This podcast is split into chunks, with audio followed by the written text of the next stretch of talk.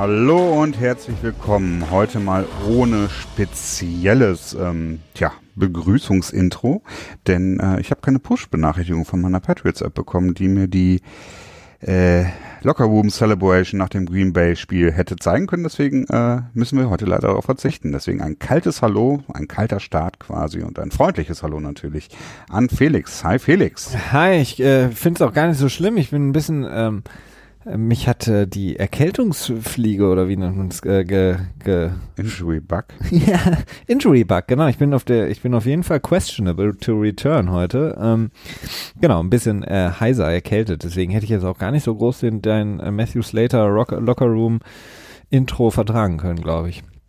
Ich muss etwas, ja, ich muss etwas äh, Limited Participation heute. Limited Participation. Wollen wir dann direkt mal diese ja, ähm, gute Überleitung nutzen, um äh, direkt mal mit den Verletzten anzufangen. ja. Nicht, dass ich hier zu sehr ins Schwimmen gerate. Äh, wer sind denn die Verletzten überhaupt? Ähm, ja, natürlich. so viel dazu.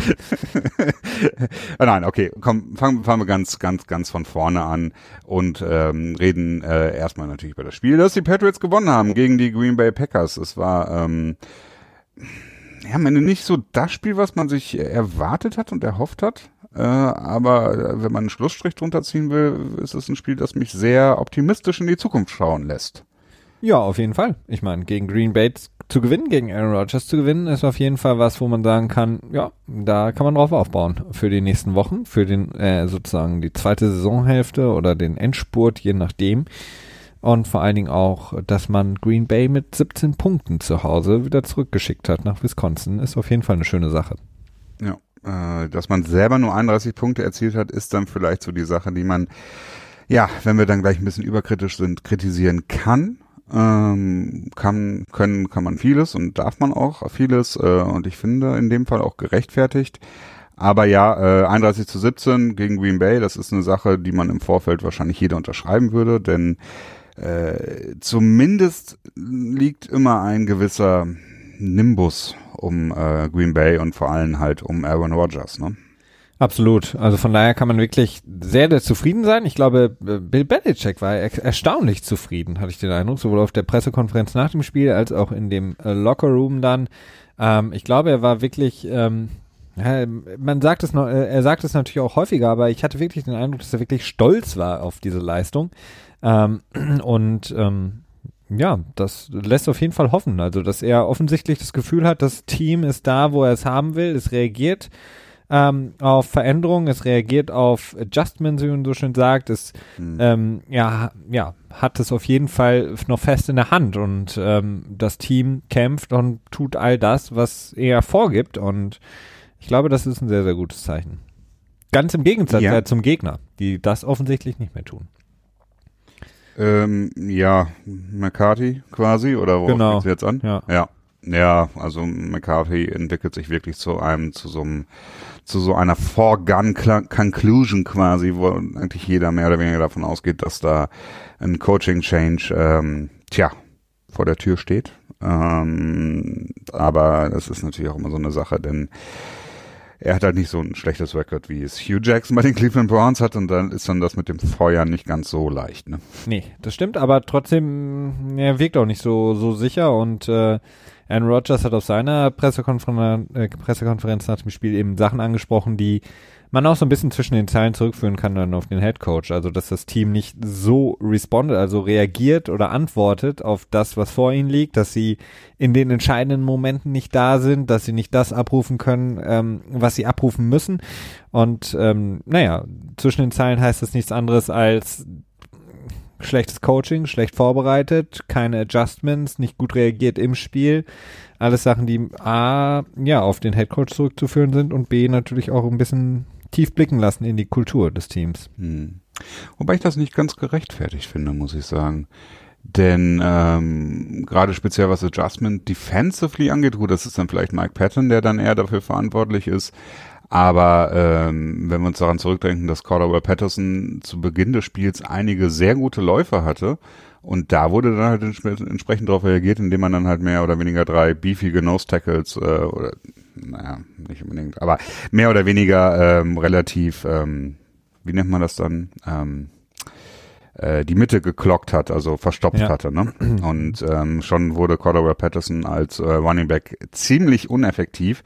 Ähm, aber das ist dann vielleicht auch nicht seine Verantwortung. Ne? Offensiv war meines Erachtens aber auch einfach nicht so viel möglich, denn die Patriots sind mit sehr viel Man-Coverage gelaufen und es hat auch einfach sehr gut funktioniert. Ne? Ja, wobei Patterson hat halt auch ähm, erstaunlicherweise, obwohl der Start sehr gut war von ihm, dann relativ wenig Snaps gesehen ähm, als Running Back. Also man ist dann wieder eigentlich, ähm, man Ja, hat weil so- halt diese, das Adjustment kam, das war so mein Gefühl. Also war wirklich so, okay, dann hast du die, ähm, hast du halt in, in, ähm, in den niedrigen Technikbereichen gespielt, also in One- und Three-Technik quasi für die North Tackle und dementsprechend ähm, hat das schwer noch funktioniert. Äh, hast die Boxer natürlich auch, auch dicker gemacht und weil Patterson, dem wird dann wahrscheinlich im, fürs Pass-Blocking auch nicht so ganz vertraut, sodass du dann halt nicht über Play-Action so viel machen kannst. So. Ähm, deswegen war dann meine Vermutung, dass man da nicht so viel mit ihm noch weitergemacht hat. Ja, also ich hätte es zumindest gern noch gesehen, wenn das, wenn man es ein paar Mal noch probiert hätte. Ähm, Gerade mit so einem Outside-Zone-Spielzug, wie den die Patriots ja sehr, sehr gut beherrschen, ähm, eben um die, die, die D-Line dann so ein bisschen auseinander zu ziehen. Ähm, das hätte ich schon noch gern ein paar Mal gesehen, aber er ist dann relativ abgetaucht, Cordell Patterson, dann insgesamt mit seinen elf Attempts, klar, 61 Yards, das ist sehr stark, ein Touchdown, aber ähm, ich hätte mir gewünscht, dass er gerade noch in der zweiten Halbzeit ein bisschen mehr eingesetzt wird, weil James White ist halt großartig, aber eben nicht der Runner und da gab es mal so eine Phase, das war mir dann relativ ja unkonzentriert, als Brady dann auch Mhm. sechs oder sieben Incompletions hatte. Ähm, Ja, zum Ende der ersten Hälfte war das und zu Beginn der zweiten, glaube ich, dann ja, vor allen Dingen im dritten Viertel. Ne? Ja. Vierte Viertel war dann wieder Brady-esque mit, ich glaube, perf perfektes Passer-Rating von Brady, aber Ja, ich glaube sechs von sechs Pässen oder sowas, ne? über 100 Yards, genau. Ja, genau, aber Ja. hätte ich mir vorher mehr gewünscht von Patterson. Ja, du hast recht. Der Touchdown, den Patterson erlaufen hatte, war dann ja schlussendlich auch eine direkte Konsequenz daraus, dass halt eben die direkte Mitte so zugemacht wurde. Ne? Ich weiß nicht mehr, welcher Linebacker das war, aber der hat sich dann auch so drüber ähm, gebeugt, weil er halt den Sneak verhindern wollte. Ja. Was natürlich dann auch eine extreme Stärke ist. Und äh, wenn du halt so viel in der Mitte ziehst, dann äh, bieten sich halt Räume dann eher am äh, Rand oder ja, Ecke. Wir haben uns immer noch nicht so ganz drauf geeinigt, wie wir die Edge nennen. Ne? Der Rand, ja, der Rand ist gut. Aber Rand hört sich irgendwie auch komisch an. Hört sich Das ein mag vielleicht richtig sein. Ja, Pizzarand ist aber auch kacke. Ja, ist kacke, okay. Dann sagen wir halt, ähm, die, ach, ist auch egal. Wir nennen es weiterhin Rand. Ja, bleiben wir einfach dabei. Wir, wir prägen das jetzt. Mal gucken. Ähm, okay. Ja, dann lass uns doch mal Hashtag zum Rand. Hashtag Rand. Ja, solange es nicht der Rand ist. Egal. Gehen wir äh, zu den, ähm, ja, zu unseren drei Kategorien, in denen wir das Spiel mal ganz gerne aufteilen. Gut, schlecht und verletzt. Und ähm, weil wir eben die Überleitung haben, und ich versuche jetzt mal so ein bisschen zu retten, äh, lass uns doch mal mit dem Verletzten anfangen. Mir sind immer noch keine eingefallen. Habe ich ja auch nicht Immer noch vorbereitet. keiner eingefallen. Soll ich Nee. mal schon mal bei Waterworld gucken? Für alle, alle, die sich jetzt denken, warum höre ich diesen Podcast, kann ich auch selber nachgucken. ähm, bleibt Ja. trotzdem dabei, wir haben noch mehr als nur Verletzte. Natürlich, ja. Oder? Und die Verletzten, ähm, ja gut, ich meine, die Verletzten, ähm, James White hat äh, Zeit im Spiel verpasst. Also er wurde eine Zeit lang geschont. Er hatte, das war eine Knieverletzung, wenn ich mich da richtig erinnere, oder? Ähm, sicherlich eine sehr bedrohliche Verletzung, denn auf ihn zu verzichten könnte sehr, sehr schwierig werden. Das wäre ein Ähm, absolute Fiasko. ja. Und dann ist doch noch ein Offensive Lineman. Nee, Moment. Doch, die haben alle durchgespielt. Aber ähm, Mason hat halt eben nicht gespielt, ne? Ja, okay, dann wenn wir, klar, also Jack Mason hat nicht gespielt, das können wir zusammenfassen, zusammen mit äh, Rob Gronkowski, Sony Michel. All die haben nicht gespielt. Drei der, Was den Sieg umso äh, beeindruckender macht, meines Erachtens. Denn äh, mit Absolut. Rob Gronkowski fehlt vielleicht schon die ganze Saison äh, die Nummer zwei des Teams. So, könnte man vielleicht sagen, denn so richtig da scheint er halt noch nicht zu sein. Äh, viel Verletzungen. wer ist die Nummer eins? Oder halt einfach der berühmte Step, den er verloren hat. Ähm, Macht es nochmal deutlich beeindruckender und dass Sonny Michel jetzt auch gefehlt hat und dann das Spiel so problemlos gewonnen wurde, ähm, tja, stimmt mich auf jeden Fall sehr zuversichtlich. Absolut. Äh, Wer ist die Nummer eins, wenn Gronk die Nummer zwei ist? Tom Brady. Ah, okay. Ja, hast du ihn jetzt vergessen, oder? Nee, ich dachte, du meinst äh, abgesehen von Tom Brady, weil den kann man so, eigentlich nicht ja. mehr in Kategorien packen. Das stimmt. Schwebt eigentlich Nee, nee, dann an. ist Gronk schon die Eins, wobei man diskutieren könnte, ob Edelman vielleicht für Brady und so einen gewissen Komfort-Feeling äh, nicht eine wichtigere Rolle einnehmen könnte, aber das ist äh, also die reine Production und, und äh, äh, Auswirkungen auf ähm, das Spiel. Da ist ein gesunder Gronkowski, glaube ich, ähm, ja, schon deutlich wertiger, als es Julian Edelman ist, ohne ihm da was absprechen zu wollen. Ja, das mit Sicherheit. Glaubst du, äh, Bill Belichick hat vor dem Spiel gedacht, okay, wir können ohne Gronk spielen und deswegen setze ich Gronk aus? Wäre es ein Playoff-Spiel gewesen gegen meinetwegen, keine Ahnung, Pittsburgh hätte Gronk gespielt? Gegen Pittsburgh, oh, vielleicht nicht. Ja, okay, oder sagen wir, es wäre Ja. es wäre ein Division. Gegen KC, ja, dann schon, weil dann ist es halt all in, ne? ja, ja.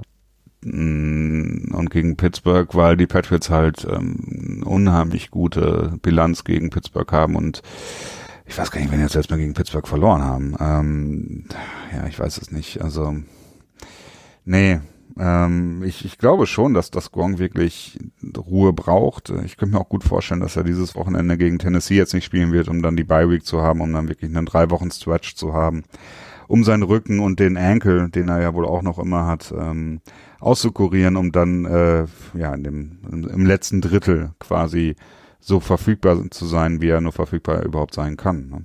Ja. Ähm, das ist so ein bisschen die Sache. Sony Michel, der wird jetzt, denke ich, wiederkommen gegen Tennessee. Denn er ähm, trainiert schon seit ähm, vorletzter Woche Samstag, wenn ich das richtig in Erinnerung habe. Da hat er das äh, Samstagstraining äh, vor dem Night Game gegen Buffalo schon äh, mitgemacht. Zwar natürlich limited nur, das ist natürlich völlig klar. Aber das ist immer schon so ein gutes Indiz und jetzt ist er dann quasi zwei Wochen wieder voll im Training drin. Und äh, da glaube ich schon, dass er gegen Tennessee dann am Start sein wird. Ja, denke ich auch, hoffe ich auch. Ähm, Wäre schön mit Sony Michel. Bei Gronk ist halt so eine Sache, ich, ich fühle mehr und mehr, dass es die letzte Saison von Gronk ist, dass diese Rückenverletzung doch schwieriger ist und ja, vielleicht ist es jetzt so ein langsamer, wenn auch sehr trauriger, weil eben nicht, nicht annähernd bei 100 Prozent, aber vielleicht schon Ja, so ein erster Höhe, ne? Abgesang von Gronk, äh, dass man sich von ihm verabschieden muss. Ähm, ich meine, das fühlt sich schon wie eine Ewigkeit an, dass er bei den Patriots ist, aber es könnte und ich bin irgendwie so ein bisschen davon überzeugt, ähm, die letzte Saison sein für Gronk und dass er in 2019 nicht zurückkommen wird. Ich finde, das ist sehr schwer abzuschätzen, weil einfach nicht klar ist für mich, ähm, ob ob das, das äh, die fehlende Kapazität von ihm an den fehlenden Verletzungen liegt oder an den, vielleicht hat er viele zwickende Dinge, sag ich mal, äh, oder ob es daran liegt, dass er vielleicht einfach wirklich äh, ne, schon so halb Sportinvalide ist und halt einfach nicht mehr so gut kann. Ja. Und äh, worauf, wo ich wo ich bei ihm von überzeugt bin, ist, dass es ihm wirklich darum geht, Spaß zu haben und Spaß zu haben hat man, also im Football hat man Spaß, wenn man halt auch Production hat. Ne, sprich, wenn man gut blockt und ähm, das hilft sicherlich auch dabei, aber auch wenn man halt Pässe fängt. Ne? Und, Und- das fehlt ihm diese Saison, glaube ich, schon. Das hat man auch in der Pressekonferenz gesehen vor zwei Wochen oder so, als er dann darauf angesprochen wurde, ne? Und wie es mit der Endzone ist, ob, ob er sie vermissen Woche. würde. Also war jetzt letzte Woche vor dem Spiel gegen die Green Bay Packers. Okay, war es letzte Woche, ja. Ob er die Endzone vermissen würde und er hat gesagt, nee, sie vermisst mich und äh, dann hat er so ein bisschen, war so ein bisschen pissy und hat dann die Pressekonferenz äh, vorzeitig abgebrochen, ich glaube nach nur drei Minuten. Und ähm, ja, der ist Ah. auf jeden Fall, irgendwas ist da im Argen. Also ich glaube, ähm, bei Gronk ist das Traurige, dass, ähm, ja klar, er nicht genug Pässe fängt, er nicht den Spaß hat, aber für ihn ist eben Football auch Spaß, wenn er keine Angst haben muss, sich zu verletzen. Und ähm, zumindest seit ähm, anderthalb Jahren habe ich bei ihm das Gefühl, dass er entweder mit angezogener Handbremse spielt, weil er mental äh, ein bisschen zurücktritt oder weil er wirklich körperliches nicht mehr kann. Und ähm, diese Rückenverletzung, wenn wir, wie gesagt, ähm, dem Glauben schenken dürfen, was wir an medizinischen Berichten haben, dann muss es verdammt schmerzhaft sein. Und eine Verletzung, und das ist im Grunde genommen ein Zustand und ja, da wird jeder normale Angestellte wird dafür wahrscheinlich in, krankgeschrieben in den Kur gesteckt und Gronk soll Football spielen und das ist schwierig und ich glaube, ähm, so dass Gronk wird jetzt als der beste Talent ever in die Hall of Fame einziehen, sobald er nach ein paar Jahren dann ähm, aufgehört Ah, hat. Da fehlt ihm noch ein bisschen was, so wie ich das. Äh, Ja, nee, ich glaube nicht. Also, ich Also der wird ein First Ballot Hall of Famer sein, das Ja. glaube ich schon, aber nicht als als bester Tight End ever. Da wird er, glaube ich, da hat er, glaube ich, noch ein bisschen, da fehlen ihm, glaube ich, noch so ein, zwei Jahre. Ja, ich glaube, ja, ja meiner Meinung nach nicht. Aber ähm, er, ich glaube, er hätte im Grunde genommen nie, nie Football spielen sollen. Ähm, also ich glaube, das ist so ein bisschen die Krux bei ihm. Und das macht das Ganze natürlich noch erstaunlicher, dass er diese Karriere hingelegt hat.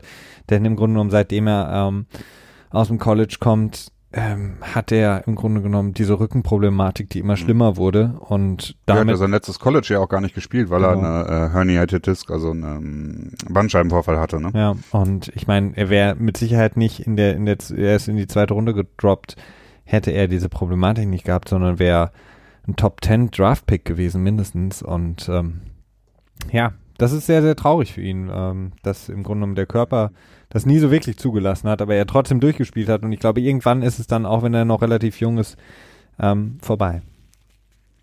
Ja, die Möglichkeit besteht. Ähm, das ist auch eine Sache, da wollte ich gleich nochmal mit dir draufkommen, so ein bisschen als, als kleiner Sonderpunkt.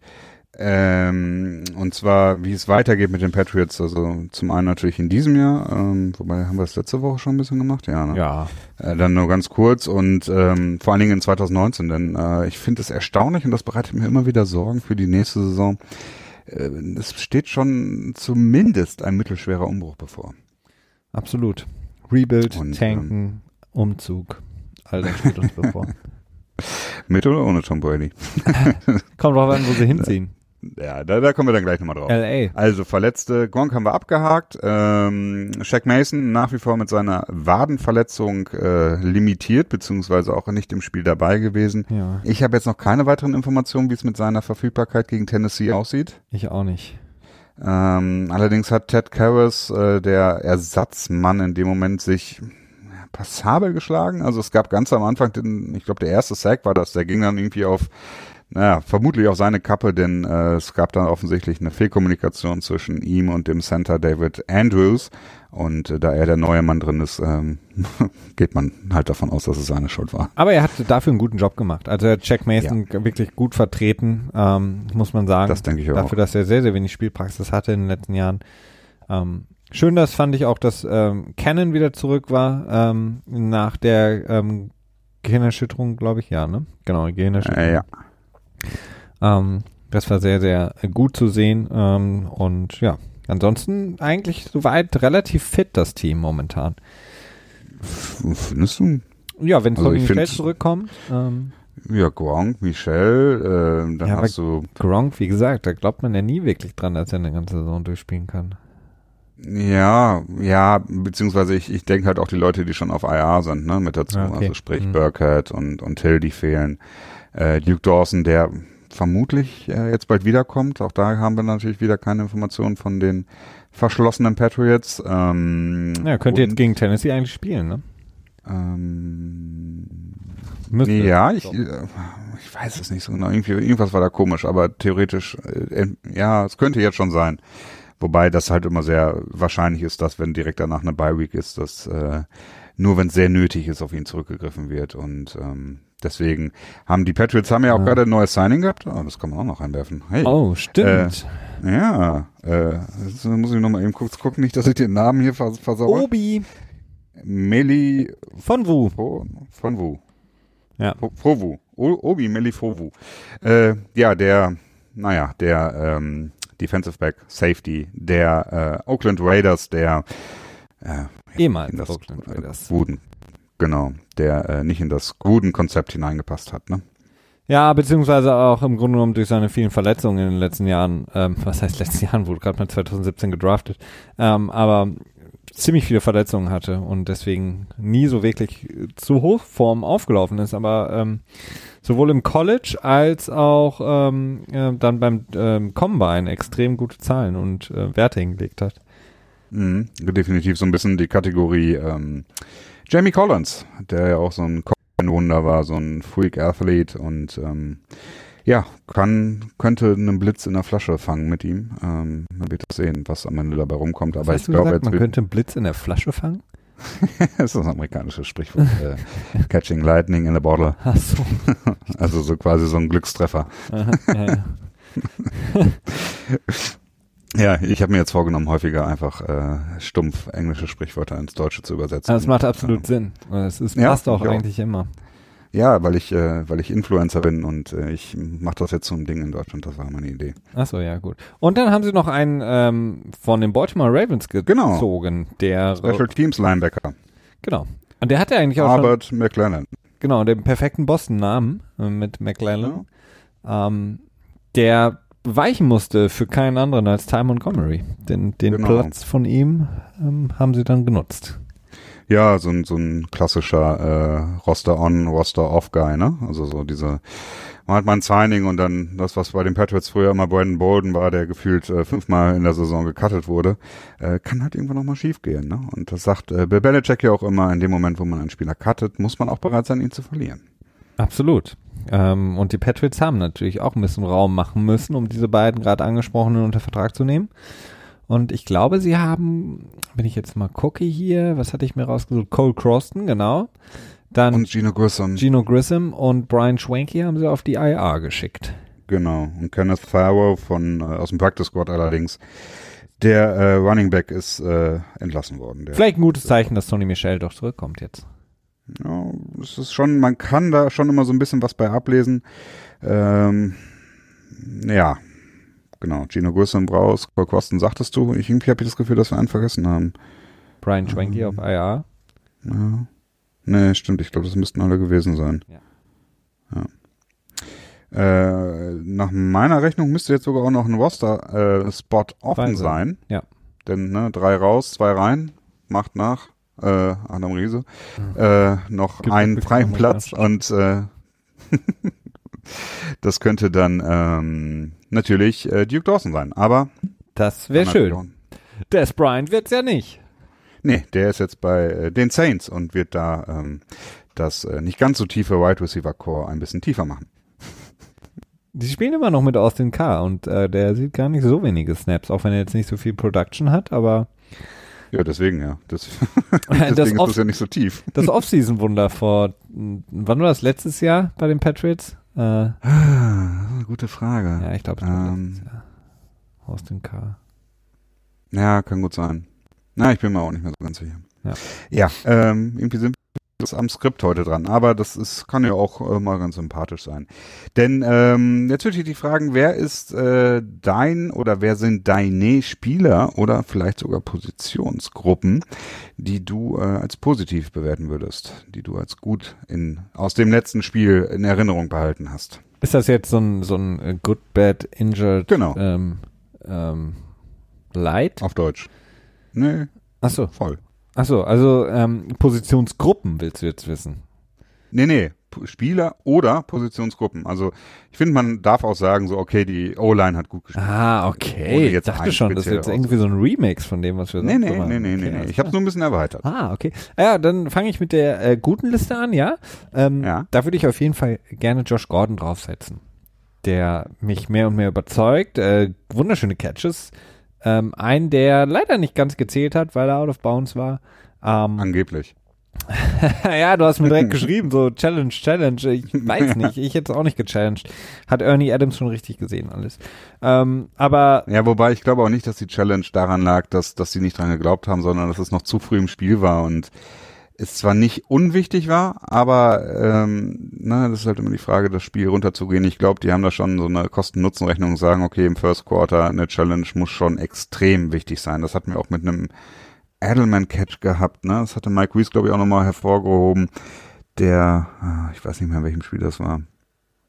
Aber es war so eine, so eine, ähm, so eine typische Seven Yard Reception, glaube ich, äh, von der eigenen Szene oder so, ein Drive Starter oder so, dann Second Down und da haben sie dann auch nicht gechallenged, wenn ich mich da richtig erinnere. Das ist, glaube ich, so, so ein, so ein Kosten-Nutzen-Spiel. Man möchte sich, glaube ich, die Challenges aufbewahren, denn es ist auch nicht immer gegeben, dass das rauskommt, was man selber denkt. Ne? Absolut. Also wie gesagt, Josh Gordon sticht für mich raus auf der äh, guten Liste und ähm, von der Defense sozusagen als Counterpart Trey Flowers, der ein sehr, sehr gutes ja. Spiel hat. Ja, ähm, wieder mal schafft es nicht Tom Brady auf die gute Liste. Nee, dafür muss äh, er auch endlich mal gut spielen. ja, das stimmt. Es gibt hier keine, es gibt hier keine Legacy Points, ne? Ja, also es ist äh, gibt hier keine Vorschusslorbeeren, die man rübernehmen kann, wie äh, Salary Cap Dollar quasi ins nächste Jahr. Gibt kein Carryover. Also so langsam, so langsam kann ich auch verstehen, warum er unter ähm, Bill Belichick noch nie zum Spieler der Woche gekürt worden ist. Ah. Also langsam Meinst du, meinst du, er ist, ähm, er hat sich mittlerweile damit abgefunden, dass er mal im Parking Lot B parken muss und nicht Ja. den Special Parkplatz bekommt? Ja, den kriegt er nie wieder. Ja, ja, äh, wer weiß, aber der hat wahrscheinlich schon sein eigenes Parkhaus da bei der, bei seinem TB12 Center. ja, der parkt wahrscheinlich bei Alex Guerrero immer da im Center und äh, Ja, denke auch. Ja. Ich denke auch. Ähm, ja, okay. Josh Gordon, wie gesagt, ich habe hab ich das letzte Woche nicht auch im Podcast gesagt, dass ich mich immer mehr in ihn verliebe? nee, das hast du mir geschrieben, privat, Das habe ich Christian. dir geschrieben. Ja, okay, gut.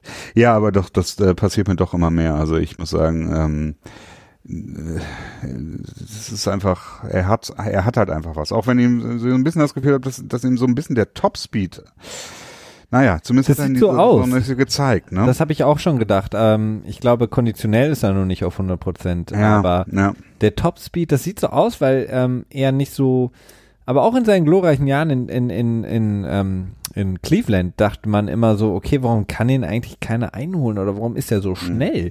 Aber selbst bei, ähm, war es jetzt nicht auch in dem Spiel wieder direkt ein relativ früh im ersten Drive, wo Brady versucht hat, tief ihn anzuspielen? Ja. Ähm, er schafft Ja, schon. da war er im Prinzip, sein Corner hat er eher mehr oder weniger geschlagen, ja, genau. aber der Safety, den hat er halt nicht schlagen können, ne? Genau, aber da sieht man schon, also der, der kann extrem, extrem schnell äh, beschleunigen und ähm, kann den Corner relativ leicht schlagen, vor allen Dingen im Man-to-Man Press Coverage und es sieht nicht so aus, weil er eben auch so, so ein großer Spieler ist. Ähm, Ja. Das ist jetzt was anderes, als wenn, keine Ahnung, irgendwie so ein kleiner Spieler so schnell laufen kann. Aber er hat gute Hände, auch wenn er sie zweimal in der Endzone nicht hat benutzt, benutzen können, beziehungsweise einmal, ne? Einmal der eine Catch, der Wurf hätte auch ein bisschen besser sein können in der rechten, am rechten Ja, Pylon. das auf jeden Fall. Ähm, aber ich hatte, muss sagen, das ist das, was, was mir an ihm so gefällt. Ich habe in dem Moment schon gedacht, so, ja, den hat er. Ich habe gar nicht gedacht, so, oh, hoffentlich fängt er den so. Ich habe dann innerlich gedacht, ich hat, den hat er. Ne? Also es- die- dieses, die Zweifel und die Sorge, die ich als Fan so habe, äh, die gehen bei ihm halt immer mehr in den Hintergrund. Und Ja. das ist halt das, was, was halt für mich dann einen großen Spieler auszeichnet. Und ähm, ja, das könnte er wirklich werden. Also es ist, äh, es ist nicht Kenny Britt geworden, es ist nicht Cordero Patterson geworden, sondern Josh Gordon. Aber ich wusste, irgendjemand kommt. Irgendjemand rettet. Ja, absolut. Natürlich nicht. Aber ja, definitiv, äh, Gordon würde ich auch auf die gute Liste packen. Ähm, James White, es ist ähm, ne, Broken Record, äh, man kann es immer nur wiederholen. Ähm, es ist wirklich äh, enorm, was er leistet. Ne? Ja. Ähm, so viele Touches, die er bekommen hat, die dann schlussendlich auch zu der Verletzung geführt haben, was mir echt Sorgen bereitet. Äh, ich weiß nicht, wie viele Catches hat er gehabt? Hast du das? Äh, Sechs Catches für 72 Yards, und wie viele Läufe? 12 für 31 Yards. Es sind 18 Berührungen, ne? Und das ist, ähm, naja, das ist, äh, das könnte zu viel sein auf Dauer, ne? Und äh, da habe ich so ein bisschen Sorge vor, denn hinter ihm Ja. halt sehr dünn. Definitiv, also da müssen sie auch ein bisschen haushalten, aber das Problem ist halt, dass Brady nicht unbedingt haushaltet, sondern er nimmt den, der offen ist und wenn James White offen ist, dann wird er nicht äh, auf ihn verzichten, weil er denkt, okay, der hat jetzt ein paar Touches. Nee, darum geht's auch nicht. Ich finde auch nicht, dass Brady da irgendwie Rücksicht drauf nehmen muss. Das ist halt einfach dann ähm, das Coaching, ne? Die müssen halt einfach andere Spieler aus Ja, aber du kannst aber die momentan- fehlen halt auch gerade, ne? Ja, eben, du kannst momentan nicht auf ihn verzichten. Also wenn du James White rausnimmst, dann hätten sie das Spiel mit Sicherheit nicht 31 zu 17 gewonnen. Glaubst du nicht, dass sie dann vielleicht Cole Quaston als äh, Scatback aufgestellt hätten oder so? Ja, das äh, wahrscheinlich eher nicht. Nee, das stimmt. Äh, oder James Devlin, der ähm, mal wieder zweimal getargetet wurde, wo man dann auch dran sieht, dass es halt mit den Passempfängern bei den Patriots äh, immer noch nicht so ganz optimal ist. Denn äh, den Fullback, ähm, vor allen Dingen, wenn er halt so ist wie James Devlin, ne, und auch so verpackt ist wie James Devlin, ist dann halt nicht so der, der beste Passempfänger. Absolut. Äh, ja, äh, James White hatte ich in der Offense, in der Defense, ähm, Sag's Ja. ruhig. ja, Sag's ruhig. ja. Gilmore? Ja. Gilmore Ja. Island. Definitiv. Da, da wachsen, also, wachsen immer mehr Palmen auf dem auf der Insel. Ja, wobei bei dem Catch, wo, ähm, wie heißt er, Valdez Scantling? Ja. Ist das, äh, wie heißt er mit Vornamen? Marquez, äh, Valdez Scantling oder irgendwie so? Äh, irgendwie sowas. Ähm, als der die lange Completion hatte, Ja. ist im selben Spielzug auf der linken Seite äh, Adams voll durch gewesen. Also er hätte, ich glaube, zwei Yards auf, auf Gilmore gehabt und kein Safety, nix in der Nähe, war ja auch klar, war ja ein All-Out-Blitz. Äh, na, All-Out nicht, aber Zero-Coverage-Blitz. Und ähm, hätte Rogers sich da für ihn entschieden, Hm. na, hätte, hätte Gilmore ihn nicht im Vorfeld schon so sehr eingeschüchtert, dass er gar nicht erst dahin geguckt hat, weil er gedacht hat, okay, Gilmore hat den ewig gecovert. So macht man Dann das wäre ein halt. Touchdown gewesen. Ja, aber na, also äh, trotzdem, äh, Gilmore, es ist wirklich, äh, es ist sehr erstaunlich. Ich glaube, er hat irgendwie nur zwei Catches zugelassen für, keine Ahnung, 15 Yards oder so, ne?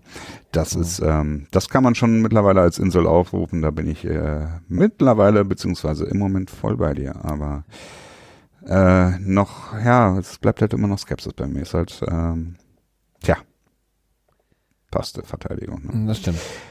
Mm, okay, schlecht? Ah, schlecht, ja, gut. Julian Edelman würde ich sagen, ne, hatte nur ein Passer-Rating von 118,8. Kann man auf jeden Fall, kann man auf jeden Fall ausbessern.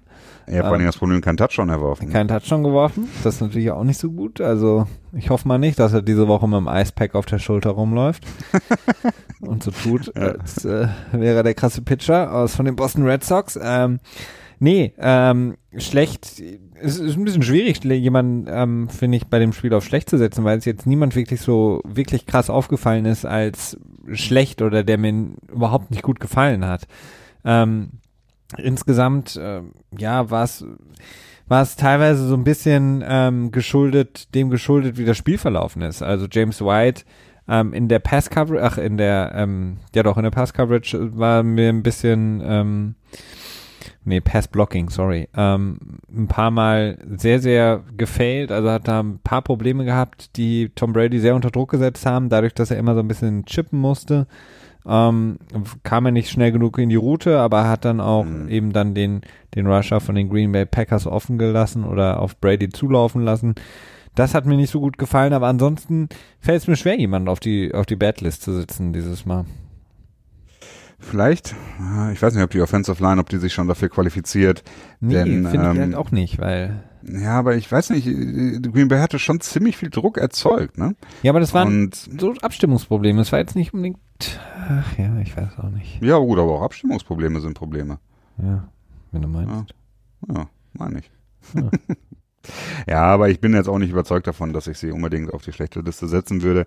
Äh, geht mir da ein bisschen ähnlich. Ähm, ich weiß nicht, selbst ein Spieler wie Dorset hat, ne, wird zweimal getargetet, hat zweimal den Ball gefangen und beides Mal war es, glaube ich, auch ein First Down, also dementsprechend. Extrem wichtig, unwichtig. das eine da, ne? Ja, definitiv. Und ähm, jeder hat irgendwie seinen Part erfüllt, ne? Cordero Patterson das auch. Ich meine, was, was will man von ihm großartig erwarten als, als äh, hauptsächlich als Kick-Returner und dann als Running Back reingeschmissen worden und dann schlussendlich auch noch ein verdammt solides Average dabei rausgeholt, ne? Ja, absolut. Und also, Bei den anderen, die äh, Chris Hogan hat jetzt ja ein Target, keine Reception gehabt im ganzen Spiel, aber ich würde es jetzt auch nicht Chris Hogan vorwerfen, weil Brady einfach äh, sehr sehr schnell ähm, sich ja auf in so einem Spiel auf James White, Julian Edelman und Josh Gordon konzentriert und die anderen dann häufig übersieht. Auch ähm, Hogan hatte ich ein, zwei Mal relativ weit offen gesehen.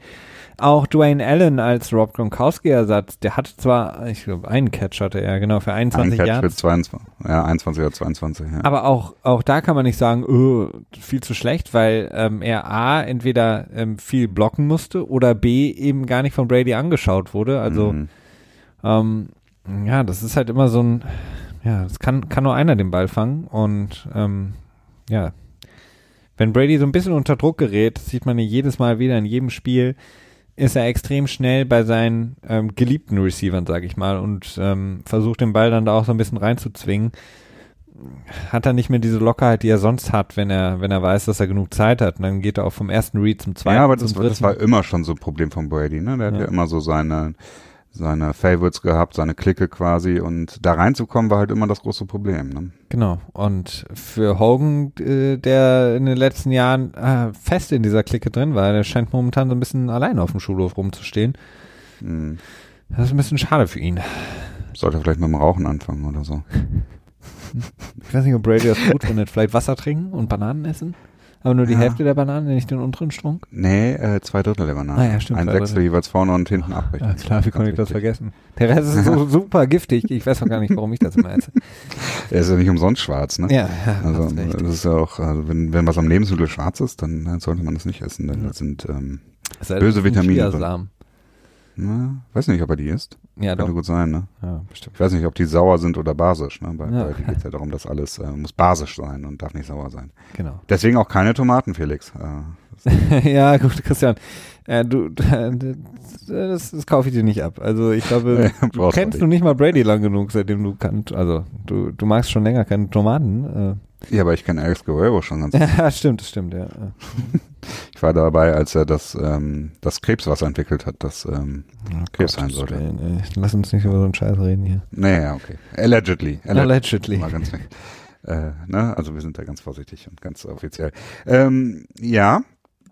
Gut, um ein bisschen zurück auf die Spur zu kommen. Also gut, schlecht haben wir abgearbeitet, schlecht kommen wir uns nicht so wirklich auf jemanden einigen.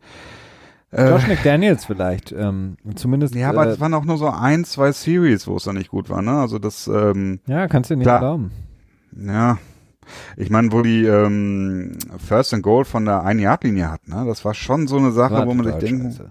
Ja, das war, äh, ich glaube, zwei Läufe und danach zwei Pässe, ne? Und war der eine Pass nicht auch wieder so ein Sprint-Out-Pass von Brady? Ja, das habe ich überhaupt nicht verstanden. Also warum denn Sprint-Out-Pass mit Brady? Also ich meine, der braucht ja erstmal drei Jahre, um überhaupt, äh, nee, also Ja. das äh, Ja. habe ich überhaupt Ob man das überhaupt Sprint-Out nennen darf, ist auch die Frage.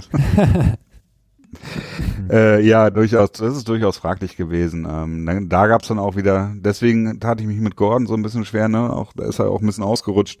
Ähm, allerdings hat er sich sehr als sehr ähm, widerstandsfähig erwiesen. Er hat sich wohl zweimal den Finger ausgekugelt und das stelle ich mir nicht so angenehm vor. Ähm, und ist dann relativ schnell wieder im Spiel gewesen und war bereit. Also, naja, gut, so ist das wohl, ne? Ja. Ähm, genau, und das war auch so eine Sache. Ja, war auf jeden Fall eine sehr wichtige äh, Series, denn aus der Series ist dann im Prinzip der Fumble dann am Ende entstanden. Ne? Dann gab es einen Punt, nee, gab es einen Turnover und Downs. Dann wurden die Packers quasi äh, gestoppt, three and out, und dann gab es den ähm, die Patriots, die gestoppt wurden mit three and out, und dann gab es Punt, den Punt, der, naja, ähm, glücklicherweise falsch bewertet wurde von den Officials mit Roughing the Kicker, ne? Ja. Denn da können wir uns, glaube ich, einig sein, dass das keine Roughing Penalty hätte gewesen sein dürfen. Ähm, hat aber für ein neues First Down gesorgt, das wiederum dann dafür gesorgt hat, dass der darauf folgende Punt wieder sehr weit hinten gelandet ist. Ich glaube, eine 11-Yard-Linie oder so, so um den Dreh rum. Hm. Und das war dann der Drive quasi, wo Jones gefummelt hat. Ja, und danach war das Spiel, ähm, naja, nicht, nicht faktisch vorbei, aber es hat sich dann sehr schnell als äh, vorbei erwiesen. Ne? Denn die Patriots haben dann zweimal gescored mit 14 Punkten und dann hatten die Packers, glaube ich, noch sechs Minuten oder so Zeit gehabt und da äh, war es dann vorbei. Absolut. Ähm, wie siehst du die, die ähm, Injection? Hast du ähm, Verständnis dafür gehabt, dass er rausgeschmissen wurde, komplett das Feld ist verwiesen? Oder, sagst, Ähm, oder bist du auch einer derer, die sagen, mit der offenen Hand schlagen ist okay, äh, mit der Faust ist ähm, eine Ejection? Ja, ich, ich kann das, ich, ähm, ich, ich kann das nicht unterscheiden, weil ich nicht, nicht genau weiß, wie die Regel formuliert ist. Ähm, bis jetzt war für mich, ich hatte bis zu dem Zeitpunkt gedacht, als ich das gesehen habe, gesagt, ah ja, klar, Schlag ins Gesicht raus. Und danach habe ich dann halt von vielen Leuten bei Twitter halt vor allen Dingen viel gesehen, ähm, dass sie sagen, ja, mit einer offenen Hand ist doch nicht so schlimm, gehört zum guten passiert Ton. andauernd und so. Bitte? Gehört zum guten Ton. Zum guten Ton, genau. Äh, und deswegen finde ich schwierig. Also ich war halt immer, ich bis zu dem Zeitpunkt habe ich immer gedacht, okay, Schlag, egal, offen oder zu, Hand ist raus ins Gesicht. Das scheint wohl nicht so gewesen zu sein, deswegen tue ich mich da schwer, das einzuschätzen. Aber die Patriots haben viel Glück gehabt, was das anging. Ne? Also zum einen ihn und dann einige Verletzungen. Äh, Black Martinez war schlussendlich, glaube ich, für 20 Minuten raus oder so. Ja, Ja. kam dann ja wieder, ne? Und äh, Ja. hat dann krampfhaft versucht, Aber da war das Gordon Spiel schon mehr oder weniger vorbei. Ja, Ne? absolut. Ähm, dann ist, glaube ist Bakhtiari, war der äh, verletzt raus? Oder? Nee, äh, Doch, doch, war das Bakhtiari. ja. Äh, sicherlich auch gut, äh, was dem Patriots Pass Rush gut geholfen hat, der mich wirklich gut überzeugt hat. Also die haben wirklich gut gespielt. Trey Flowers hat äh, an seine Leistung angeknüpft, ist weiterhin auf dem Trend nach oben, würde ich mal sagen. Oder war es Brian Bulaga? Ich weiß es nicht mehr. Egal, einer der Tackle auf jeden Fall. Ja, es war Brian Bulaga, der hat nur 22 Snaps gespielt. Ja. Mhm. Genau. Ja. Ja, also insgesamt ein rundes Spiel und eins, das wirklich, äh, wenn man halt daran denkt, dass noch einiges zurückkommt oder zurückkommen kann bei den Patriots an Verletzten, ne, sprich Sonny Michel, äh, Duke Dawson, möglicherweise hoffentlich äh, Rob Gronkowski und äh, wer kann da noch zurückkommen? Rex Burkhardt natürlich ja. äh, und natürlich auch Shaq Mason. Äh, schon wichtige Parts, die gefehlt haben und dann das Team nochmal dann quasi deutlich besser machen könnten. Und deswegen bin ich sehr, sehr, sehr, sehr optimistisch, was äh, den Rest der Saison angeht. Und ja. schlussendlich haben wir, haben wir beide letzte Woche getippt, dass äh, kein Spiel mehr verloren geht. Ja, haben wir beide gesagt. Und vor allen Dingen, ich möchte endlich mal ein Spiel sehen, bei dem ich James White, Sony Michel und Rex Burkett zusammen mit Gronk, Gordon und Edelman auf dem Feld sehe. Das hatten wir die Saison nämlich noch gar nicht. Und äh, vor der Saison, okay, da wussten wir nicht, dass wir Josh Gordon haben, aber ähm, diese Kombination würde ich gerne einmal sehen. Ähm, ich glaube, damit können die Patriots ähm, sind sie genauso unschlagbar in der Offense wie ein Team aus Kansas City beispielsweise. Ja, ähm, ja, hm, eine gute Frage. Äh, ich, so wie KC finde ich hochgegriffen, aber weil es halt einfach vom Stil heute anders ist. Ne? Also die Patriots haben ja nie so mit diesen langen Spielzügen, sei es jetzt der Ball lang in der Luft oder sehr, sehr lange Yards after Catch Geschichten. Das war ja nie so der Stil der Patriots, war ja sehr immer mehr dieses äh, chirurgische, das, das Feld hinuntermarschieren, ne, und Stück für Stück quasi immer das, das Ganze abarbeiten und keine Fehler machen. Ja. Aber vielleicht insgesamt im Ergebnis am Ende.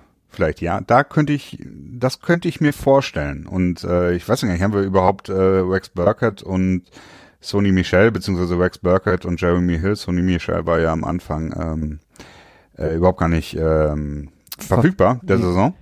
Äh, gleichzeitig auf dem Feld gesehen, ich glaube ein, zwei Mal. Ne? Ich glaube, die haben gegen die Lions, das erste Spiel von Sony Michel hat auch Rex Burkett gespielt. Mhm. Aber hat er sich nicht da schon verletzt dann? Und das Spiel relativ vorzeitig verlassen. Also ein ganzes Spiel zusammen haben sie auf jeden Fall noch nie gespielt, nee. Ja. Ja, und vor allen Dingen, ob sie auch gleichzeitig schon mal auf dem Feld waren, ne? Auch da gab es ja viele Überlegungen, ob man halt mit zwei äh, Tailbacks quasi gleichzeitig einen Snap bestreitet, ne? Ja, genau. Ähm, ja, es ist auf jeden Fall interessant und bietet halt auch extrem viele Möglichkeiten. Ne? Also das ist ähm, und vor allen Dingen halt viele Waffen ne, gleichzeitig auf dem Feld zu haben. Wenn du wenn du Gronk, Edelman, Jules und dann auch noch jetzt Gordon, der sich als super entwickelt, als wirklich ähm, solide und und vertraubare Spieler wirklich drin hast, ne, dann hast du, glaube ich, echt einen Surplus, das du nicht so häufig hattest in den letzten Jahren bei den Patriots in der Offense. Absolut, ja. Das wäre äh, Denn ähm, Gordon kannst du, glaube ich, als als wertiger bezeichnen, äh, als äh, im Vergleich zu Hogan zum Beispiel von vor letztem Jahr oder vor zwei Jahren. Äh, ich glaube, da ist eine größere Gefahr insgesamt und auch zuverlässiger, zuverlässiger, zumindest bisher. Ähm, und das, was man prognostiziert. Ähm, also, tja, und Edelman ist mehr oder weniger an dem knüpft dort an, wo er aufgehört hat, könnte man sagen. Also da, sieht man nicht viel davon, von seiner Verletzung. Ähm, tja, und Gronk ist natürlich dann die Frage und äh, ob Burkhardt und wie Burkhardt zurückkommt, ist die nächste Frage. Aber äh, ja, die Möglichkeit ist noch da und dann sehe ich natürlich die Patriots doch als, als klaren Favoriten an und da können wir vielleicht kurz da reingehen. Äh, was ist deine Erwartung an das Team? Was sollte am Ende der Saison mindestens stehen, um die Saison nicht als, als Fehlschlag zu bewerten, als Fail? Ähm naja, auf jeden Fall ähm, äh, das AFC Championship Game. Ähm, ich glaube, das ist, würde ich jetzt als Muss ansehen. Äh, und da kann man dann, je nachdem, äh, wenn es in, in, in Kansas City ist, äh, Arrowhead, und sie das nicht gewinnen, äh, kann ich mit leben. Aber ähm, das sollte auf jeden Fall der, der, das Ziel sein. Wenn sie es zu Hause haben, dann würde man sogar sagen, okay, der Super Bowl muss das Ziel sein. Aber ich wäre schon damit zufrieden, wenn es wirklich dann nach Kansas City gehen würde ähm, mit dem ähm, AFC Championship Game. Ich glaube nicht, dass äh, ich glaube, dass KC noch zwei Spiele liegen lassen wird. Okay. Also ich, ähm, das ist einfach ähm, deren MO, deren Modus operandi. Also ich sehe zwar eigentlich keinen Grund wegen, wegen den Fähigkeiten, die das Team hat, eigentlich nicht, aber ich glaube, irgendwie, es ist einfach, da fehlt einfach noch zu viel. Da fehlt noch ein bisschen Gewinnergehen vielleicht. Aber ich lasse mich da gerne an das Besseren belehren. Okay. Ähm, Ja, ich sehe schon eigentlich, muss ich sagen, äh, Super Bowl oder Bust Teilnahme. Nicht gewinnen, aber Teilnahme. Also ich finde, das äh, Championship Game stand jetzt, wenn Gronk einigermaßen, also sagen wir so, Super Bowl Teilnahme muss erreicht werden, solange jetzt nicht äh, extrem die Verletzungen sich negativ auswirken, also entwickeln. Ne? Das ist so meine Einschätzung. Vielleicht ist auch so, ein, so bei mir da immer so das Gefühl, ich kann eher mit einer Niederlage im AFC Championship Game leben als eine Super Bowl Niederlage. Ja. Ja. Weil man Wobei, halt schon mal wieder glaub, näher dran ist. Ja, ich, ich, ich glaube, ich glaub, das hat sich bei mir mittlerweile tatsächlich geändert. Ja. Ich glaube, ich kann, ähm, habe jetzt äh, zwei Super Bowl Niederlagen quasi bewusst erlebt und ähm, war überrascht, wie gut verhältnismäßig ich die letzte Super Bowl Niederlage gegen die Eagles äh, weggesteckt habe, denn ähm, deswegen in, in Anführungsstrichen insofern, weil nach 2011 ähm, da habe ich wirklich, glaube ich, äh, vier Monate konnte ich keine Football-Seite mir angucken, weil ich irgendwie zu sehr äh, schlecht drauf war. Mich sehr lange, sehr lange verfolgt. Und äh, jetzt konnte ich das eigentlich, natürlich war ich sauer und äh, auch irgendwie enttäuscht, aber ähm, konnte dann das Ganze dann doch äh, relativ schnell wegpacken und in die nächste Saison schauen. Also das ist tatsächlich, aber ich kann das nachvollziehen, dass es für, für viele Fans äh, so ist und dass man das so sehen könnte. Oder aufs nächste Spiel, wenn wir endlich gegen Malcolm Butler spielen. Der alles versaut hat mit seiner Posse da am Seitenrand. Ja, für ihn geht's eigentlich auch nur noch bergab, ne? Abgesehen davon, dass er natürlich einen guten, einen guten Payday hatte, äh, seine 65 Millionen oder wie auch immer bekommen hat. Ähm, ist er jetzt, glaube ich, für sieben Touchdowns der zwölf, die äh, Tennessee bisher zugelassen hat, verantwortlich? Irgendwie so eine Zahl oder sieben der 13? Äh, es ist auf jeden Fall mehr als die Hälfte, habe ich gesehen. Ja, Irgendwie Das so, ja. ist, ähm, das ist äh, nicht so ganz so optimal. Absolut. Äh, könnte ich mir auch gut vorstellen, dass die Patriots ihn so ein bisschen äh, malträtieren werden. Wär, ich mag ihn ja eigentlich, aber es wäre Ja, natürlich, schon natürlich, äh, so ein bisschen, Malcolm, go! wäre so ein bisschen Salz in die Wunde. Ja. Ja, nee, das ist, ach, da wurde natürlich jetzt auch viel in der Woche schon drüber gesprochen. Brian Flowers, der de facto Defensive Coordinator der Patriots, äh, wer war das doch auch, der es gesagt hat damals, oder? Ja, ja. Ähm, Ja. Goal line, Goal line, Malcolm, go, go. Ja, genau. Und äh, war natürlich ein extrem besonderer Moment, also einer der ikonischsten Super Bowl-Momente überhaupt vielleicht. Ähm, ganz besonderes Play und die Emotionen dabei und äh, Malcolm Butler, der auch äh, vom Wesen her als unheimlich sympathisch immer rüberkam. Und was man auch von, von Reportern hört, dass sie ihn immer sehr gerne mochten. Aber ja, jetzt spielt er halt für den Gegner und da ist das halt eine andere Sache. Und da hat er die Struggles, die er im letzten Jahr auch bei den Patriots hatte. Ähm, ich muss auch sagen, er hat mich nie so richtig überzeugt. Ich habe immer viel, viel mehr von ihm erwartet und er hat immer meine Ansprüche, ist er nicht gerecht geworden. Jetzt auf einmal. Nö, das habe ich auch letztes Jahr schon gesagt. auch im Pat Patriots Podcast. da hatten wir noch keinen Patriot-Spot. Deswegen, da habe ich das gesagt. Ja, klar. Gut, Nein, weil aber ich es hab- nicht nachweisen kann. Nein, aber ich hatte die Meinung schon, also ich war äh, nie so überzeugt. Habe ich aber mit dir mal schon mal drüber gesprochen. Per Source. Ja, Eine Quelle Source. nah an Christian hat Nah berichtet, dass er damals schon gesagt hat, dass er Malcolm Butler nicht mag. Genau, ich war froh, als er weg war. Ja. Nee, ja, ich muss es tatsächlich sagen. Also ich ähm, war ein bisschen enttäuscht, dass am Ende ähm, halt nicht so viel bei rumgekommen ist. Ne? Also ich hätte ihn auch gerne im Trade für, für Cooks halt quasi gesehen nach New Orleans. Das hätte ich gerne gemocht. Ähm, und dafür den, den First-Round-Pick quasi direkt zurückzubekommen. Ne? Hm. Also das war, das war, wurde ja auch viel spekuliert, dass quasi das so ein 1 zu 1 Tausch wird, mit noch so ein bisschen äh, noch was zurückgeben vielleicht, ne? Dass die Patriots noch irgendwie einen 7, 6 oder 5 Runden Pick damit zugepackt hätten und dann ähm, Butler im Tausch gegen Cooks. Hm. Das ist dann halt leider nicht der Fall gewesen. Und ähm, naja, aber so ist das halt. Ne? Ja. Ähm, ja, gut. Um die ganze Sache so ein bisschen zum Ende zu bringen, wir haben uns ja diese Woche gar nicht so viel über das Spiel selber geredet, beziehungsweise nicht so im Detail, ne? Du meinst jetzt äh, gegen Tennessee oder gegen Green Bay? Green Bay. Ja, doch, doch. Wir haben noch ein bisschen was drüber Ah, geredet. ah, okay. Ja, okay. Nicht so viel. Ähm, was sind, was würdest du sagen, was sind so, so, so entscheidende Punkte im Spiel gegen Tennessee? Schwierig. Also, ähm, ich weiß es gar nicht. Also Tennessee macht mir überhaupt keine Angst. Ähm, Ja.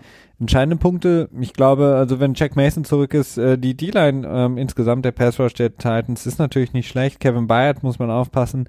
Ähm, als Safety alles andere macht mir keine Sorgen und die Offense der der Patriots, ich meine, Dion Lewis kennen sie in und auswendig. Ich ähm, die ich glaube, da wird Bill Belichick sehr, sehr viel Fokus drauf legen, dass er sie nicht irgendwie ja, gefährden kann.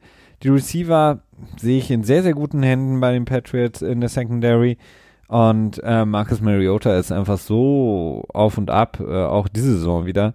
Also selbst gegen Dallas jetzt im Monday Night Game hat er, da hat er gut gespielt, aber es war jetzt auch nicht so, dass man sagen würde, wow, Marcus Mariota, echt super guter Quarterback. Ähm, von daher ähm, wird Belichick äh, Dion Lewis versuchen aus dem Spiel zu nehmen. Er wird versuchen wahrscheinlich Corey Davis ein bisschen rauszunehmen und das war's dann. Und dann, ähm, ja. Conklin hat auch eine Gehirnerschütterung erlitten. Ja. Ähm, das ist auch sicherlich nicht äh, negativ für die Patriots, dass er vielleicht das Spiel verlassen, verpassen wird. Das ist immer so eine Sache mit den Gehirnerschütterungen, das weiß man nie im Vorfeld. Ich muss auch sagen, also die Offense äh, von Tennessee macht mir echt wenig Sorgen, nachdem ich die Defense der letzten zwei Wochen gesehen habe. Ja. Da, ähm, tja, die ist ja schon irgendwie, ja, Tennessee ist, äh, ja, läuft nicht so richtig rund, ne? Und ähm, deswegen, also ich sehe da wirklich nicht viele, viele Probleme. Also sind jetzt wirklich äh, im November drin und das ist ja immer so der Zeitpunkt, wo man sagt, erst im November weiß man, was man für ein Team hat. Das wird ja auch häufig. Brady predigt das hoch und runter, Belichick predigt das hoch und runter und ähm, ich bin auch an dem Punkt, wo ich denke so, okay, wir haben ein gutes Team. Wir haben jetzt ähm, zwei starke Spiele aneinander geknüpft, ähm, auf unterschiedliche Arten und Weisen gewonnen und überzeugend gewonnen und ähm, naja, dementsprechend habe ich jetzt bei so Tennessee jetzt echt auch wenig Probleme. Und es werden unheimlich viele Fans wohl da sein in Tennessee. Also was man so hört, könnte das quasi äh, chargerische Verhältnisse in dem Stadion geben. ja, auch nicht schlecht. Okay. Dann wollen wir doch nochmal einen kurzen Blick, Ausblick auf das nächste Jahr geben. Ja. Auch wenn ihr euch jetzt vielleicht denkt, wieso guckt und wieso überlegt ihr euch jetzt, was im nächsten Jahr los ist. Aber ich habe es eben schon angedeutet, äh, nächstes Jahr wird schon sehr interessant, denn die Patriots stehen im nächsten Jahr nicht so dick da, was Salary Cap angeht. Im Moment äh, führt Over the Cap sie mit 25,3 Millionen Dollar an Salary Cap Space, was äh, in der Größenordnung nur für das 25 meiste ungefähr reicht. 8, äh, okay, für ein bisschen, bisschen bisschen besser, aber nicht viel besser.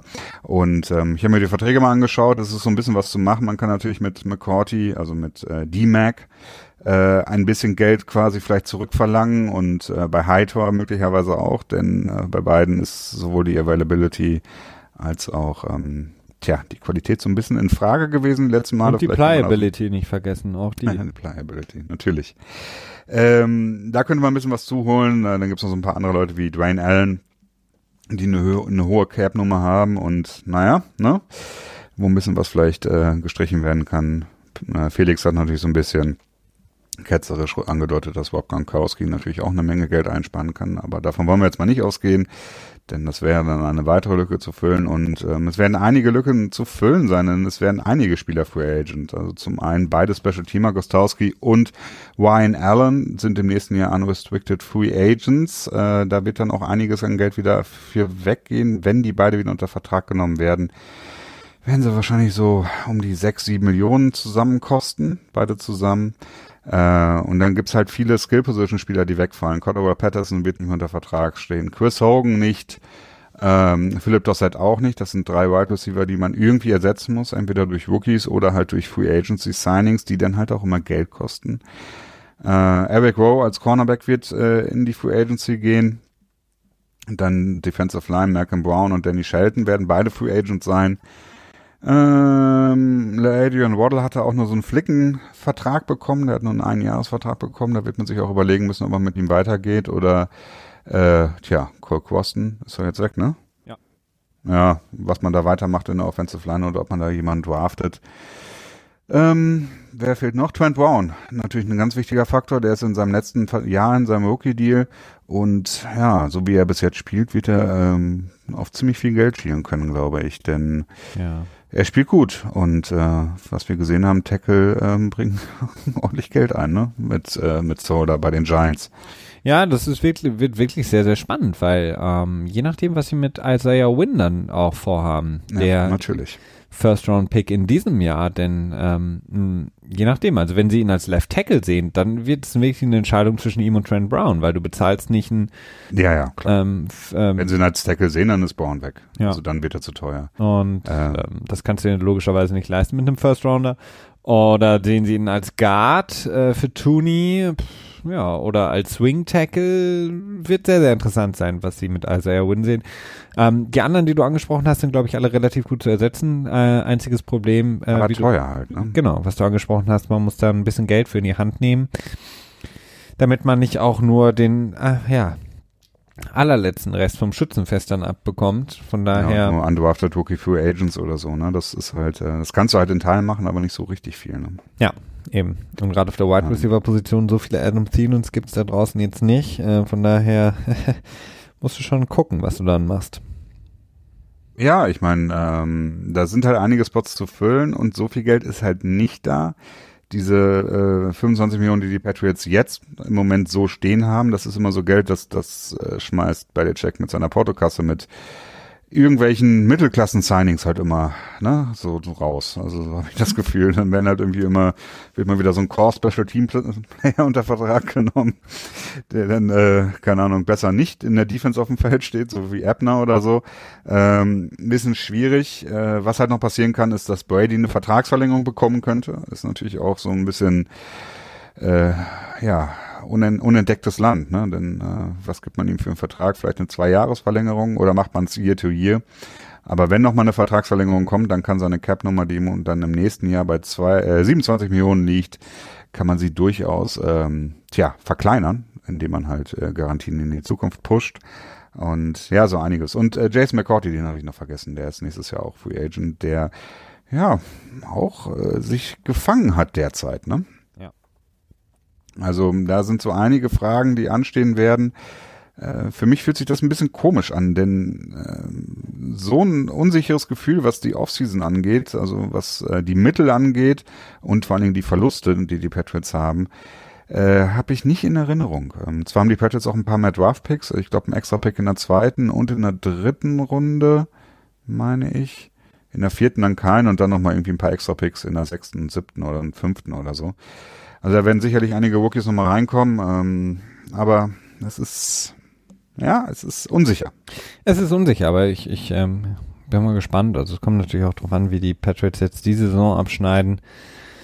Ähm, ob man, ob es vielleicht, ob man mit einem, mit einem großartigen Erfolg wie vielleicht im Super Bowl Sieg den, den Umbruch eher anläuten kann ähm, oder eben nicht.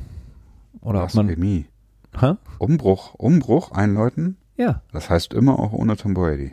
nee, nee, das meine ich nicht. Äh, Umbruch Ah. äh, im Sinne von ähm, äh, Karl, äh, zumindest einen, milden Kahlschlag mit äh, vielen Spielern, die an die wir uns schon gewöhnt haben, an von denen man sich dann loseist. Beispielsweise ähm, ähm, vielleicht McCordy, vielleicht Gronk, der selber aufhört. Ähm, ja, Gostowski, Ich glaube Allen, Hightower, also Hightower könnte ich mir sehr gut Hightower vorstellen, könnte ich mir auch er entweder vorstellen. Einen richtig, einen sehr großen Rabatt einräumen wird oder äh, tatsächlich raus ist, denn er ist einfach zu unverlässig. Ne? Schlussendlich waren es auch die Berichte. Er war, glaube ich, bei den Giants und hat dann ein Angebot bekommen, aber die haben dann ihn dann quasi auch das Physical nicht bestehen lassen oder so. Oder hatten extrem große Bedenken wegen äh, wegen seinen Knien. Ja, der ist ja auch der, also er ist so langsam. Ähm, Hm. Das ist teilweise schon erschreckend. Ja, das ist in der Tat wahr. Also da wird einiges passieren und ähm, ja, es ist immer eine sehr aufregende Zeit. Also ich muss sagen, einige Zeiten in der in der Free Agency mag ich mehr als normale Wochen in der NFL. Also wenn wenn dann zum Beispiel die Free Agency anfängt, das ist immer äh, Mitte November, oder? Anfang November? Nee, Mitte November, ne? Ja, Die Free Agency? März. ja, wieso, ja, wieso richtig von November? März Ja. meine ich natürlich. Ich war Ähm, schon spät. ja. Äh, das ist schon immer echt ein Highlight, ne? Die ganzen Spekulationen, wer könnte wohin gehen und dann die Überraschung und äh, wer ist der Sammy Watkins des entsprechenden Jahres und kriegt zu viel Geld und äh, wer kriegt zu wenig Geld, das sind immer Sachen, dann äh, der Draft natürlich und die Woche im Vorfeld des Draftes, äh, wenn dann irgendwelche Trades passieren, das ist ja im letzten Jahr auch extrem viel gewesen, angefangen von Alex Smith, der von KC schon quasi äh, im Vorfeld getradet wurde, obwohl es eigentlich noch gar nicht möglich war. Ach ja, äh, ich freue mich natürlich, dass die Saison noch läuft, aber jetzt freue ich mich tatsächlich auch gerade ein bisschen auf die Offseason. ich mich nur nicht. Ich freue mich nur nicht auf die Offseason, denn das würde bedeuten, sonntags kein Football mehr. Und ja, das, das äh, stimmt. Und es gibt auch trockene Phasen. Das ist halt der große Unterschied. Also wenn die Saison läuft, dann läuft sie. Dann ist immer was, äh, womit man sich mit Football beschäftigen kann. Da muss man nie äh, sich überlegen, wie, wie kann ich jetzt meine Football-Neugierde befriedigen. Da findet man immer schnell was. Ähm, in der Offseason gibt es halt auch äh, wirklich äh, äh, wüste Perioden. Außer äh, wenn man Podcast hört, dann kann man uns nämlich immer hören, auch in der Offseason. Wir machen nie frei, wir arbeiten immer durch No Days Off. Ja, vielleicht, hier. vielleicht beim Petspot, da ist so, da hatten wir in, in der diesjährigen Offseason, da haben wir nicht jede Woche gemacht, falls ihr jetzt später eingeschaltet habt. Mhm. Ähm, das wissen wir natürlich noch nicht so genau. Aber ihr werdet auf jeden Fall uns wöchentlich beim, ähm, beim NFL Tuesday oder dem German Football Analyst Podcast hören können, denn das ähm, machen wir tatsächlich wöchentlich, auch in der Offseason.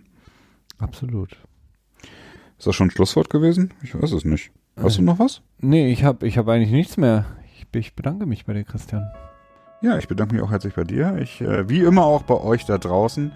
Ähm, nutzt den Google Share Button, den man jetzt in der Google Podcast App neu drin hat und empfehlt uns euren empfehlt uns euren Freunden. Bis dahin, ciao.